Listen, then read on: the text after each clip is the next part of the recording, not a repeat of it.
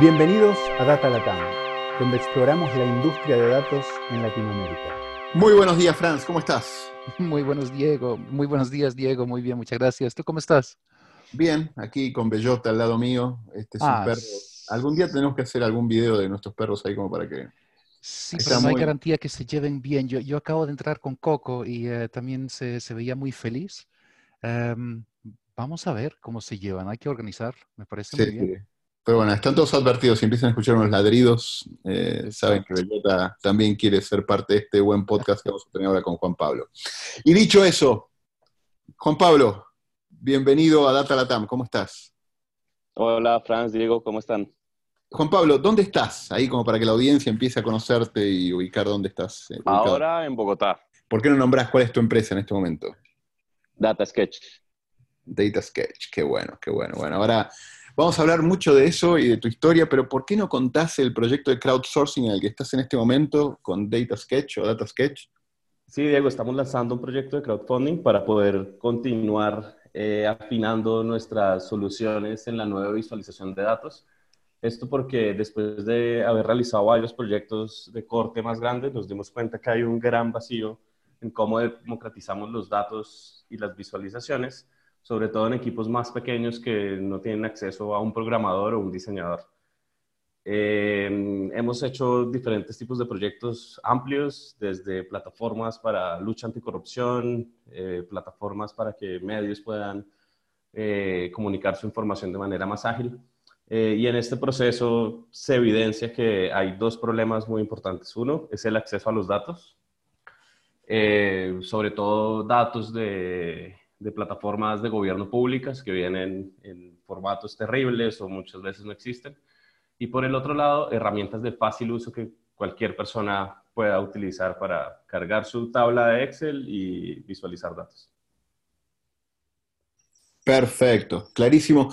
Antes de meternos en cómo es esta plataforma, entonces, mucho del trabajo que, que están haciendo o con quienes están trabajando, la necesidad que ven, la están viendo en gobiernos, en medios. ¿Qué, qué ¿Quiénes son? ¿Por qué no hablas un poco más de, de esos clientes, esos usuarios? Claro, eh, bueno, en mi trayectoria, por casualidades de la vida, terminé trabajando con un medio de comunicación en Colombia que se llama La Silla Vacía. Eh, a partir de allí hicimos diferentes desarrollos de apps de visualización de datos para elecciones y este tipo de cosas y eh, nos dimos cuenta que era un camino eh, bien interesante porque tienen mucha visibilidad. Eh, no sé, puedes impactar millones de personas con un trabajo bien hecho en visualización. Entonces decidimos empezar a ayudar a medios y básicamente a aquellas organizaciones que están sentadas en información, pero que no saben comunicarla bien. Entre ellos, eh, por ejemplo, fundaciones o u organizaciones que quieren comunicar problemáticas sociales. Eh, y por otro lado, gobiernos que tienen sus bases de datos y problemáticas complicadas que necesitan eh, algún soporte técnico y sobre todo mejores soluciones para visualizar la información. Un ejemplo de eso eh, fue el apoyo que le hicimos al gobierno de Colombia para organizar y visualizar la base de datos más completa del conflicto armado eh, del país. Básicamente cada secuestro, cada masacre eh, está documentada y nosotros les ayudamos con diferentes algoritmos a organizar esta información eh, y montar en una plataforma para que eventualmente pueda ser usada, por ejemplo, en el proceso de paz con las FARC.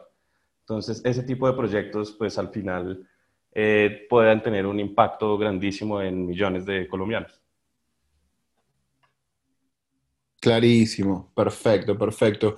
¿Y por qué no, no contás un poco ahora sobre la plataforma, cómo está hecha, eh, cuál es la idea? Llega un usuario, puede hacer un upload, una subida de los datos. Así Y- es. Dale, contate un poquito así como para que...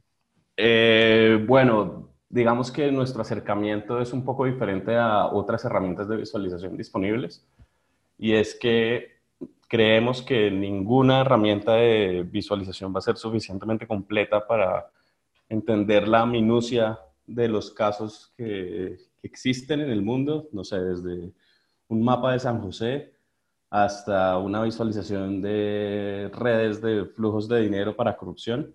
son soluciones muy particulares. Entonces, básicamente lo que estamos creando es un ecosistema donde diferentes aplicaciones de datos pequeñas que solucionen eh, problemáticas muy puntuales convivan en este ecosistema y luego lo que haces es buscar la aplicación que necesites de acuerdo a tu contexto y usarla. Haz de cuenta un App Store, pero con aplicaciones de visualización y análisis de datos. Entonces, si trabajas en temas financieros, de pronto tienes acceso al app para hacer normalización de, de series de tiempo, luego si trabajas en un medio de comunicación y constantemente estás haciendo mapas de votaciones, pues vas a poder, por un lado, tener acceso a los datos de votaciones que organizamos históricamente a partir de diferentes fuentes públicas y eh, también en la herramienta de visualización. Entonces, esto solo va a tener sentido si nos apoyamos en herramientas de código abierto y es por eso que trabajamos con R, con Shiny y HTML widgets, que básicamente son wrappers para cualquier librería de visualización en JavaScript que facilita eh, que usuarios digamos, que no tengan conocimiento técnico, puedan a través de una interfaz de point and click, como dicen en inglés, acceder a eh, las soluciones de datos. Es decir, un usuario que no sea ni cerca de un data scientist, simplemente sabe que tiene algo que es una serie de tiempo, o sabe que tiene algo que tiene que ver con finanzas, y se va a ir a la sección donde hay temas de finanzas, por ejemplo, y va a ver el tipo de, apps que puede usar para visualizar sus datos. Entonces, con el upload y seleccionar una categoría ya empieza a haber opciones de cómo visualizar sus datos, más o menos. Claro que sí, ese es eh, el esquema. Entonces, una vez seleccionas el app que, necesitas, pues te mostramos cómo funciona y puedes conectar eh, un Google Sheet o cargar tu tabla Excel o introducir tus datos a mano y ya juegas con una serie de opciones de visualización y descargas los resultados. Bueno, clarísimo. Ahora la pregunta es, ¿esto va a ser gratis? ¿Va a ser cobrado? ¿Hay algún modelo de negocio? ¿Cómo, cómo funciona eso?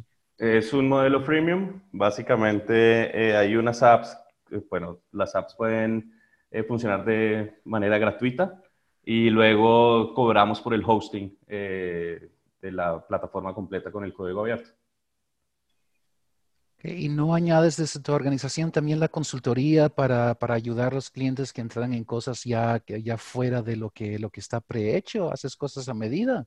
¿O el enfoque es completamente al producto? Eh, llevamos cuatro años con la organización y en estos cuatro años la gran mayoría de proyectos ha sido eh, más consultivos, donde acompañamos de principio a fin un proyecto específico de datos de, de algún cliente.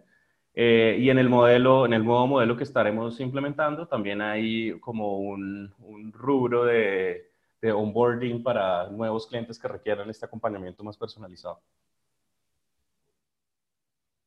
Bien, creo que queda súper claro el, el, presente, igual vamos a volver al presente, pero típicamente en el podcast nos gusta hablar de, de, la historia, y en este caso vos sos un, como lo llama Franz, un datapreneur, ¿no? Has estado emprendiendo mucho en temas de, de datos. Entonces, para que la audiencia te conozca un poco más, ya conocen el proyecto y la empresa, ¿por qué no contás un poco, Juan Pablo, acerca de tu, qué estudiaste, cómo empezaste cómo llegaste al mundo de datos y visualizaciones? Claro. Eh, bueno, yo estudié ingeniería electrónica en Bogotá. Luego trabajé para IBM en temas de software eh, por unos años. Eh, no me sentí muy a gusto con el mundo corporativo, así que eh, terminé haciendo un posgrado en temas de estadística computacional en Suiza. Y luego de esto, eh, pues estando allá, mmm, tuve muchas inquietudes sobre la ciencia que hacíamos en América Latina, para el, el para qué. Y con esto en mente decidí entender qué pasaba en ciencia y tecnología en América Latina y emprendí un viaje por Sudamérica, haciendo entrevistas a ministerios de educación, de tecnología, agencias de fomento, grupos de investigación. Eh, entonces, eso fue un poco mi primer acercamiento más con, con el mundo periodístico, digámoslo así, eh, donde a partir de diferentes fuentes de datos empecé a mapear cómo fluía el dinero de ciencia y tecnología en América Latina. Eh, y ese fue mi primer proyecto, ¿no? Fue, era una organización sin ánimo de lucro que utilizaba herramientas de redes y análisis de datos para ver qué podríamos hacer en temas de política pública ciencia y tecnología. Entonces fue un estrellón interesante porque al final era como un poco social para, para ser tecnológico y al revés. Entonces estábamos como en un limbo extraño eh, que luego incorporamos en otra empresa que fundé con un amigo que se llamaba Aentrópico. Con esta empresa estuvimos eh, basados en Chile y en Brasil, participamos de estos programas de emprendimiento de esos gobiernos. Eh, y finalmente con las herramientas de datos que teníamos, algoritmos, visualización, eh, no encontramos un nicho de mercado apropiado y digamos que ese fue mi segundo intento de emprendimiento que cerramos en 2014. En 2015 arranqué de nuevo eh, con un foco más en temas de, de, comunicación de información y por eso pues estamos en, en estos proyectos que ya mencioné. Estadística computacional en Suiza. ¿Qué es eso para los oídos vírgenes de ese tipo de carreras? Pues en realidad el, digamos, el título era eh, Tecnologías de Información e Ingeniería Eléctrica, pero todos los cursos eran relacionados con pues, lo que vagamente llaman ahora inteligencia artificial, estadística computacional o machine learning. Eh, y pues bueno, básicamente es entender cómo diferentes algoritmos nos ayudan a inferir eh, cosas sobre los datos y con esta información eh, tomar decisiones o enseñarle a los computadores o a los robots a tomar decisiones. Clarísimo. Y tal vez para, para ir entendiendo, ¿qué tipo de, herramientas son las que has estado usando en estos tiempos? Sí, eh, hemos trabajado, pues a mí personalmente me gusta mucho R, lo conocí hace unos, no sé, 8 o 10 años y me parece que es un lenguaje bastante, digamos, práctico, incluyente, se pueden hacer eh, muchas cosas poderosas. Entonces ese fue el camino que, con el que arrancamos. Perfecto, así que hoy Data Sketch eh, y me imagino Entrópico y demás, siempre fueron usando R como lenguaje principal y obviamente todas las librerías y todo lo que hay para, para poder ir construyendo herramientas, ¿correcto? Claro, sí. Eh, aunque bueno, también se tocan otros lenguajes, ¿no? Entonces está JavaScript para el tema de visualización, pero normalmente tratamos de hacerlo replicable y reutilizable empaquetándolo desde R. Eh, y bueno, otros lenguajes de scripting cuando son necesarios o, no sé, Python o algo así. Hemos usado. Y mira, eh, una pregunta que tenías, viniendo de un perfil muy ingenieril, eh, y resolviendo problemas de datos, te fuiste yendo mucho hacia el lado de visualización. Sí. Eh, ¿Por qué? ¿Por qué eso? Y... Eh, pues mira, yo en Suiza conocí muchos compañeros, profesores, etcétera, que estaban muy preocupados por hacer que los algoritmos no corrieran en microsegundos, sino en nanosegundos. Y eso me inquietaba un poco porque en la práctica los problemas reales que ya estaba empezando a ver en diferentes industrias tenían mucho más que ver con el acceso a la información y con cómo se comunica antes de tener un algoritmo que corra más rápido. Entonces, eh, a diferencia de muchos científicos de datos, creo yo, eh, nos interesa más solucionar eh, el tema de cómo se comunica la información y cómo se accede a ella. Ya, pues digamos, ya hay muchos algoritmos inventados en el momento de, pues, de utilizarlos, eh, lo podemos hacer, pero hay un vacío gigante en estos dos temas, en estas dos puntas, el acceso a la información y cómo se comunica. Juan Pablo, cuando tienes una aproximación así tan, tan propia al, al gremio, ¿no? al, al métier, Em, ¿cómo, ¿Cómo conseguiste tu equipo? Porque me imagino que tu equipo tiene que ser también de, de, una, eh, eh, una visión similar a la tuya, que no debe ser fácil reunir. Sí, de acuerdo. Bueno, ahora somos siete personas, empezamos poco a poco. Eh, primero se unió una estadística, luego una antropóloga, y desde allí hemos siempre tenido balanceado el equipo entre componente un poco técnico, matemática, estadística, desarrollo y por el otro lado de ciencias sociales con periodistas, politólogos. Eh, sí nos parece muy importante tener siempre ese balance porque de otra forma nos podemos enfrascar como ingenieros en problemas que no son problemas. Sí, está bueno tener ese grupo diverso para atacar esta problemática.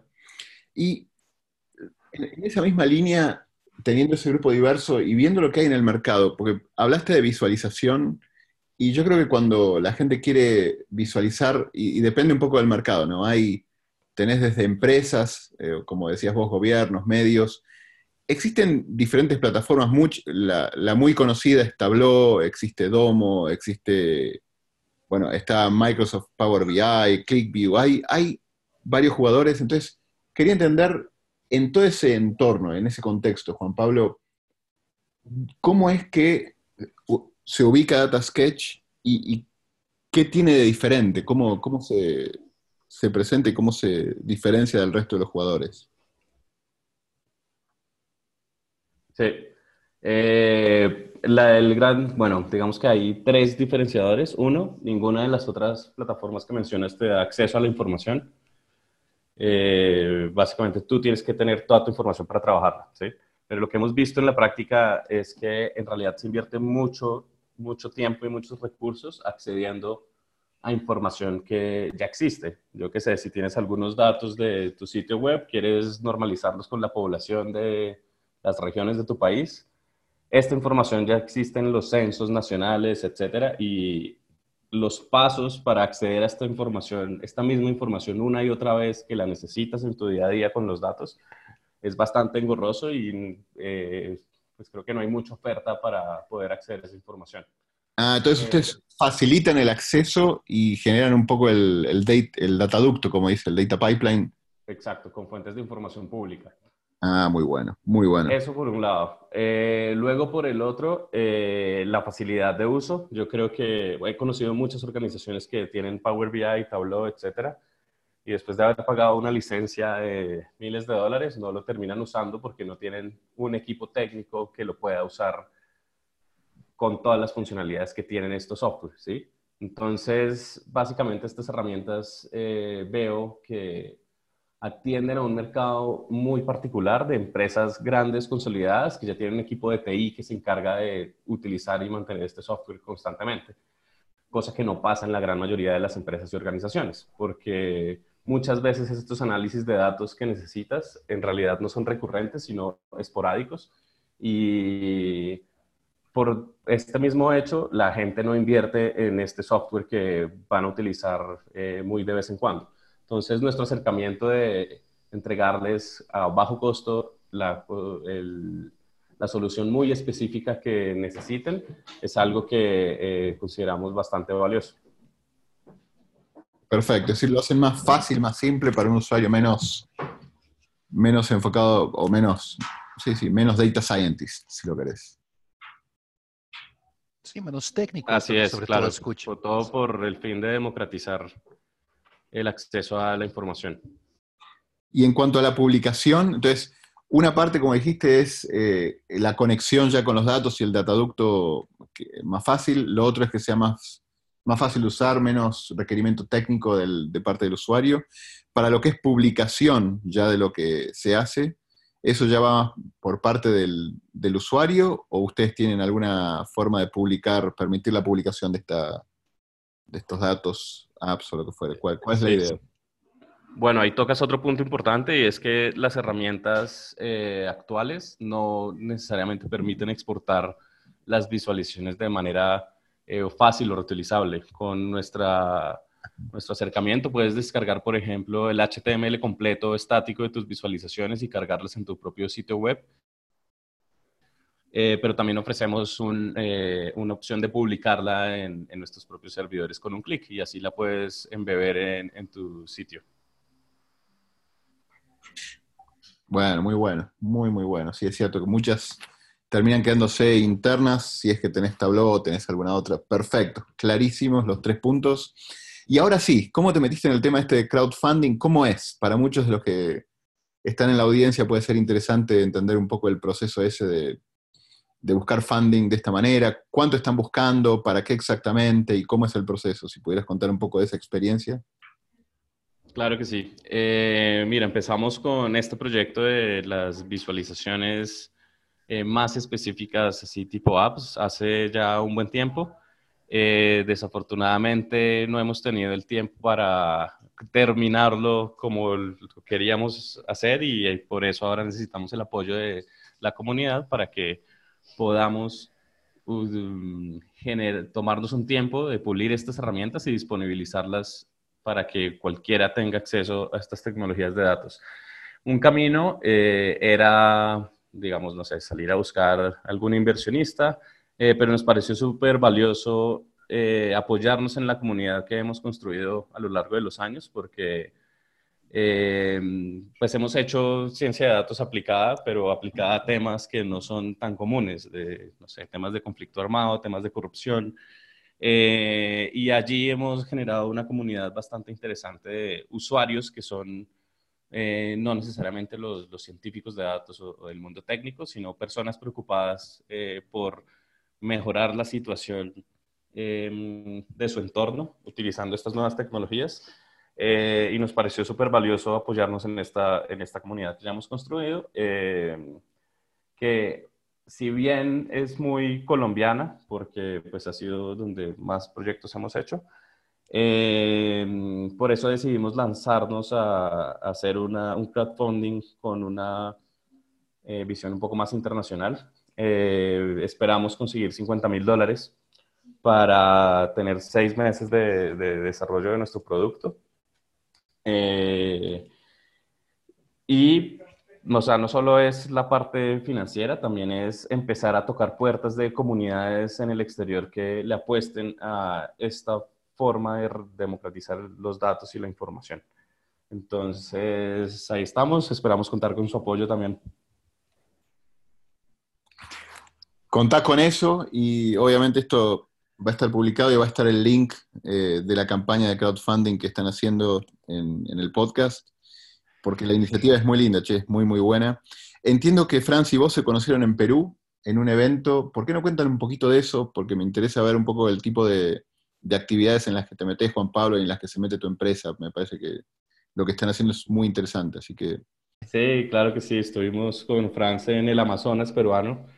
Eh, era un ejercicio de una serie de talleres que se llama TechCamp, donde pues básicamente el objetivo es conectar un poco tecnólogos, así como Franz y yo, eh, con gente de otras organizaciones que tienen otro tipo de problemáticas, ¿no? Entonces estuvimos en, en, el Amazonas peruano hablando sobre temas de crimen organizado, temas ambientales y fue bastante interesante compartir con otras organizaciones, ver cuáles son sus problemáticas y ver cómo nosotros desde eh, la parte de ciencia de datos podemos aportar a estos problemas, a la solución de estos problemas más bien. Interesante audiencia esa. ¿Vos, Franz, algún comentario de esa experiencia?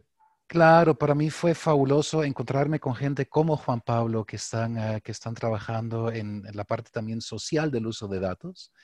Eh, y yo me quedé asombrado de la, de la calidad de las iniciativas que tenemos en, en, la región. A mí me encantó estar allá y estar entre un grupo de gente que está muy enfocado en, en usar datos para eh, bien, bien común, ¿no? para, para bien social que mm, eh, donde todavía hay muchísimo por aprovechar, hay tanto que nos falta por hacer. Pero gracias a gente como Juan Pablo se, está haciendo un montón. Sí, creo que al final el que exista una plataforma como la tuya, Juan Pablo, con la, como la de tu empresa, Juan Pablo, es fascinante. Yo me acuerdo las épocas del Open Data y tratar de que haya más datos abiertos, pero no es solo que estén los datos abiertos, tiene que haber gente que hace este periodismo investigativo y que trata de comunicar con datos y, obviamente esa es una tarea no fácil y creo que lo que están logrando ustedes con la plataforma es hacer que esa parte se haga bastante más fácil y creo que es un, fin muy, muy, muy, muy interesante. Así que, qué bueno. Qué bueno que se conocieron, qué bueno que estuvieron ahí en, en Pucallpa y qué bueno que están con esta plataforma en este momento. Eh, te iba a preguntar, Juan Pablo, ¿Cómo haces? Eh, hay mucho que está pasando en el mundo de datos, hay mucho que está pasando en el tema de, visualizaciones, plataformas que surgen, salen, eh, he visto distintos tipos de proyectos. ¿Cómo haces vos para mantenerte al día? Eh, ¿A quiénes seguís en Twitter? ¿A qué conferencias vas? ¿Cómo, cómo haces para mantenerte en la cresta de la ola?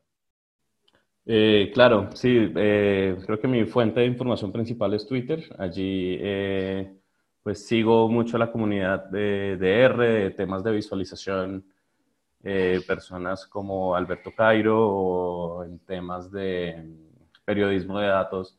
Eh, existe gente como Nicolás Kaiser Brill en Alemania.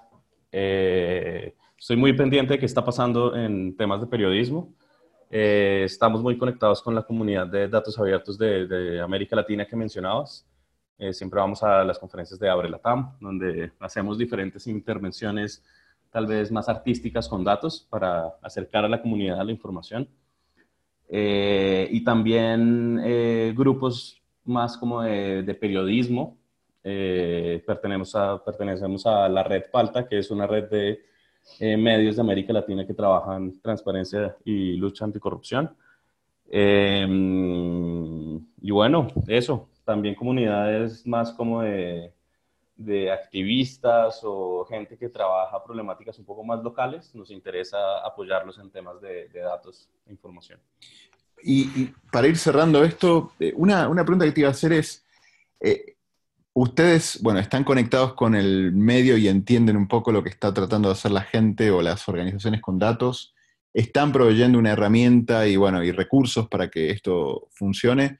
Te iba a preguntar, el tema de, fondos para que este tipo de organizaciones puedan operar y puedan dedicarse a, hacer este tipo de publicaciones y, a poder movilizar o transformar estos datos en cosas relevantes los fondos están, es fácil conseguir, vos que interactúas mucho con ONGs, por lo que escuché, eh, ¿cómo, hacen esas organizaciones y, tienen acceso a fondos para poder continuar y terminar esos, eh, esas investigaciones y, lograr esos resultados con datos? Eh, yo creo que sí, el tema es cómo se empaqueta, ¿no? Porque por, lo que he visto, sí hay como una serie de modas de financiación entonces, en algunos momentos financian ciertos temas, en otros otros. Eh, lo importante es que el tema de datos ha sido muy relevante en, los últimos años eh, y se va a mantener así porque conecta con muchos temas, ¿no? Desde no sé, temas de derechos digitales hasta temas de inteligencia artificial que siempre están allí como en boga y esto ayuda, saber vender proyectos eh, en estas líneas ayuda para, para conseguir financiación. Eh, lo que sí pasa es que no todas las organizaciones tienen el, el equipo técnico para poderlas implementar. Eh, y es por eso que estamos creando estas herramientas. Sí, no, mira, creo que el, lo que ustedes resuelven me parece fantástico. Me, me, pasó, por eso preguntaba recién, ver mucha gente que tenía ganas de hacer cosas muy interesantes con datos y de nuevo, lo tuyo resuelve mucho la problemática de que no requieran tanto conocimiento técnico, que no es tan fácil o barato de conseguir. Eh, pero bueno, después siempre está el tema de la sostenibilidad de estas organizaciones y bueno, hablaste un poquito de, de que es viable, es saber empaquetar lo que quieres hacer de forma adecuada a las multilaterales o a las organizaciones que están fondeando este tipo de proyectos. Así que buenísimo. Para aquellos en la audiencia que estén pensando en agarrar algunos datos interesantes para hacer algo bueno. Aquí ya hay una herramienta muy interesante y bueno, ¿cómo te pueden seguir a vos, Juan Pablo, si tuvieran alguna pregunta respecto a, lo que hemos hablado acá? Bueno, nos pueden consultar en nuestra página datasketch.co y por eh, Twitter en arroba datasketch o arroba jpmarindías. Bueno, buenísimo. Mirá, vamos llegando al, al momento de cierre para que esto se encapsule en una media horita, pero como dijimos, vamos a publicar eh, lo de la campaña que están haciendo en, de crowdfunding. ¿Algo más que quisieras decir, Juan Pablo, antes de cerrar este episodio? Eh, lo único es que, pues, si queremos democratizar la información, esto es trabajo, trabajo de todos, desde cualquiera que sea nuestra área de conocimiento podemos aportar, desde conseguir información y hacerla abierta hasta educar a otras personas para que incorporen más estas herramientas en su trabajo. Muchísimas gracias, eh, Juan Pablo. Muchísimas gracias por tu tiempo, suerte con todo y bueno, ahí seguimos en contacto. Eh, gracias, Diego, Franz, un abrazo. Gracias por acompañarnos en nuestra exploración del mundo de ciencia de datos en este Data Latam Podcast. Cada dos semanas encontrarás un nuevo episodio en datalatam.com o iTunes. Si te gustó este podcast, déjanos comentarios en Facebook.